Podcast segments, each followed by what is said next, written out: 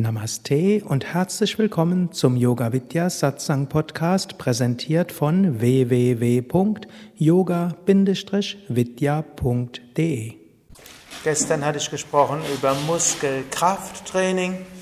Hm, wir hatten besprochen, wozu ist Muskelkrafttraining gut, wozu ist es gut. Bitte? Lauter?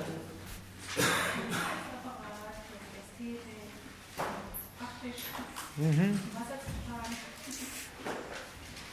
Also gut für die Gelenke, für den Rücken, für Ästhetik, praktisch, Wasser tragen und was auch immer wir sonst noch machen wollen. Wofür noch? Kinder hochnehmen. Kinder hochnehmen. Letztlich auch Selbstbewusstsein, geistige Kraft und auch insgesamt für die Gesundheit des Körpers. Der Körper insgesamt ist dafür gedacht, dass er physisch etwas tut und dann die ganzen Organsysteme des menschlichen Körpers sind darauf ausgerichtet, dass dort eine gewisse Kraft da ist. Und wenn man wenig körperlich sich anstrengt, dann verkümmern die Muskeln und dann funktioniert auch der Rest des Körpers nicht mehr richtig gut. Also gute Gründe für ein, dafür, dass wir Kraft entwickeln. Und das Schöne für Kraftentwicklung ist, von allen Trainingsformen brauchen wir dort am wenigsten Zeit. Hm? Auch Kraftsportler, auch Leistungssportler, die brauchen sehr viel weniger Training als fast alle anderen Sportler. Hm? Also mit relativ wenig Anstrengung kann man relativ viel bewirken. Theoretisch würde es ausreichen, jeden Muskel einmal die Woche 20 Sekunden lang stark zu belasten, um eine für die Gesundheit ausreichende Muskelkraft zu bekommen. Das sind nicht 20 Sekunden. Und in der PMR ist es ja auch nicht wirklich ausreichend stark. Dort macht man nur so stark, dass es anschließend entspannt. Es muss dann schon so sein, dass es anstrengend ist. Reicht nicht aus, nur dass man die Muskeln spürt. Aber natürlich, selbst die PMR hat eine bestimmte Wirkung auch auf die Muskelkraft, aber keine ausreichende. Gut, und ich hatte davon gesprochen, es gibt verschiedene Formen von Training für Krafttraining. Es gibt insbesondere zwei Haupt- und Hauptarten, welche nämlich statisch und dynamisch. Statisch wird auch als isometrisch bezeichnet, das dynamisch wird manchmal auch als konzentrisch bezeichnet. Statisch heißt, isometrisch heißt, gegen einen Widerstand gleichmäßig dagegen drücken, ohne dass sich etwas bewegt. Dynamisch heißt, ein Gewicht heben und senken oder gegen den Widerstand eine gleichmäßige Bewegung ausführen. Grundsätzlich gilt eine intensive Belastung in relativ kurzer Zeit, was normalerweise irgendwie 20 bis 30 Sekunden ist, gilt als optimales optimaler Trainingsreiz. Und dann kann man natürlich noch variieren und ich hatte gestern auch besprochen, dass verschiedene Strukturen des Muskels gestärkt werden, wenn wir die Muskelkraft entwickeln, insbesondere drei, drei Teile des Muskels oder der im Muskel hineingehenden Strukturen werden gestärkt. Wie heißen die? Was braucht es, um dass ein Muskel stärker wird? Drei Bestandteile. Innervation, also bessere Vernervung des Muskels. Zweites. Kapillarisierung, also dass mehr Blut in, in den Muskel hineinkommen kann. Und als drittes mehr Myofibrillen, also dicken Wachstum des Muskels. Alles drei zusammen trägt zu der Muskelkraft bei. Jetzt, man noch detaillierter werden will, würde man sagen, gerade die Innervation, die Vernervung des Muskels oder die, ja, letztlich, dass die Nervenfasern dann mehr Nervenendungen haben, die den Muskel hineinraken. Dort wird gesagt, dass ein eine kürzere, noch intensivere Belastung für diese Innervation noch besser ist als das mittlere, das etwa 20 bis 30 Sekunden Belastung ist. Und wenn man die Kapillarisierung des Muskels verbessern will, dann wählt man ein Gewicht oder einen Widerstand, der, ein, der niedriger ist, dass wir also längere Zeit diese Bewegung ausführen können. Und für das dicken Wachstum dort ist eben diese 20 bis 30 Sekunden Belastung bis zum Muskelversagen als optimal. Um die Kraft maximal aufzubauen, ist letztlich doch das konzentrische oder dynamische Training etwas besser, aber mit dem statischen Training bekommen wir ausreichend Muskelkraft, ausreichend, dass ein gewisses Muskelwachstum angeregt wird, ausreichend für die Gesundheit der Gelenke, ausreichend für die Gesundheit des Rückens und für die Haltung. Aber Yoga ist natürlich auch verbindbar und kombinierbar mit Krafttraining, genauso wie auch mit Konditionstraining und mit anderen Formen von Koordination und Flexibilitätstraining. Im, vom Standpunkt des Yoga aus machen wir also mehr isometrisches Training als dynamisches Training, wobei man auch einige Übungen auch dynamisch machen könnte. Also wer will, kann ja auch den Navasana dynamisch machen, also hoch und runter gehen. Man könnte auch die Cobra dynamisch machen, indem man sehr langsam reingeht und sehr langsam rausgeht.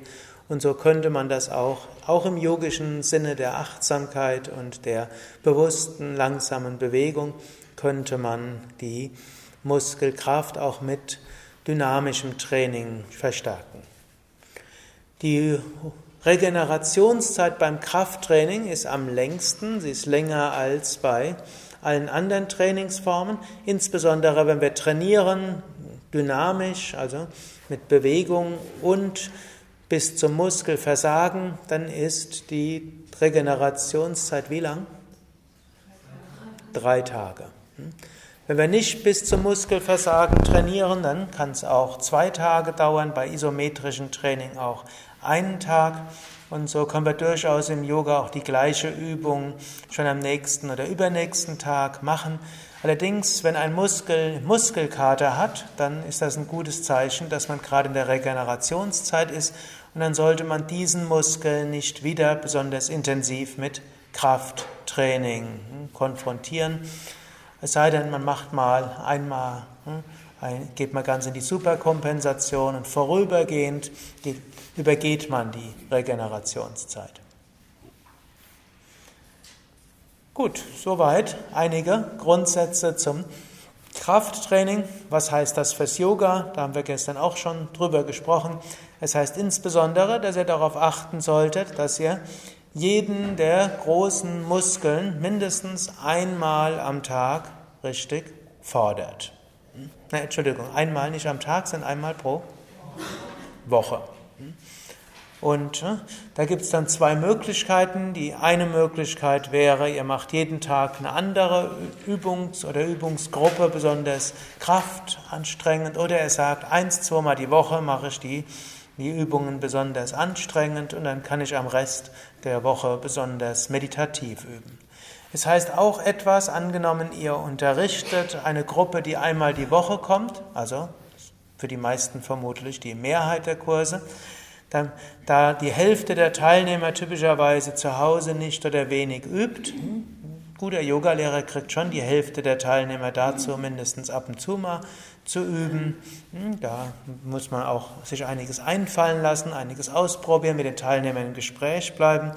Hm, aber etwa die Hälfte wird vermutlich nicht zu Hause üben. Gut, und manche Lehrer ne, machen jetzt keine besondere Anstrengung, die Teilnehmer zum Üben zu motivieren. Dann wird die Mehrheit der Teilnehmer nur einmal die Woche üben. Und damit die Teilnehmer da auch etwas von Muskelkraft haben, sollten dann auch alle Muskelgruppen mindestens auch mal etwas kraftmäßig gefordert werden. Das geht sogar mit den ganz normalen Grundübungen. Da müsst ihr nur die Teilnehmer auch dazu motivieren, auch die Übungen anstrengend zu machen. Es gibt manche Yoga-Lehrer, die unterrichten nur Soft-Yoga und denken, sie tun den Teilnehmern einen großen Gefallen damit. Soft-Yoga, wo der Teilnehmer sich nie anstrengt, der mag gut sein zur Entspannung, er mag gut sein zur Dehnung, er mag sogar ein bisschen gut sein für die Koordination, er bringt wenig für die Kondition und bringt wenig für die Kraft. Und man muss sagen, vom Sportmedizinischen her gelten gerade die Kondition und die Kraft als ganz besonders wichtig. Wobei man jetzt gerade wieder ein Umdenken feststellt, vor zehn Jahren wurde die Kondition über alle Maßen geschätzt, die letzten fünf Jahre habe ich irgendwo gemerkt, wird die Kraft immer mehr geschätzt und seit ein, zwei Jahren werden plötzlich die Koordinationsübungen mehr geschätzt. Wer weiß, in fünf bis zehn Jahren werden dann die Flexibilitätsübungen wieder besonders geschätzt, bis man dann in 20 Jahren dazu kommt, dass alle vier Fertigkeiten alle gleich wichtig sind. Denn man schätzt immer etwas besonders, wenn man Studien macht und dann mehrere Studien positiv sind. Aber wenn über irgendwas positive Ergebnisse vorliegen und über etwas anderes nicht, heißt nicht, dass das andere nicht so positiv ist, es heißt nur, dass da niemand eine Studie zu gemacht hat. Das ist, ist so mit den, mit den Wissenschaftlern. Und so, was ich euch zu Anfang gesagt habe, bei welchen Krankheiten Yoga besonders hilfreich ist, das heißt nicht, dass das ganz sicher die Krankheiten sind, wo Yoga hilfreicher ist als bei allen anderen. Das heißt nur, dazu gibt es sehr gute Studien. Es könnte sein, dass es ganz andere Krankheiten gibt, wo Yoga noch viel besser, noch schneller wirkt. Nur es wird dann halt noch nicht in dem Maße hm, erforscht und es gibt nicht in dem Maße gute Studien, die wissenschaftlichen Kriterien ausreichend entsprechen. Das muss man immer so einschränkend sagen, wann immer wir von wissenschaftlichen Ergebnissen sprechen.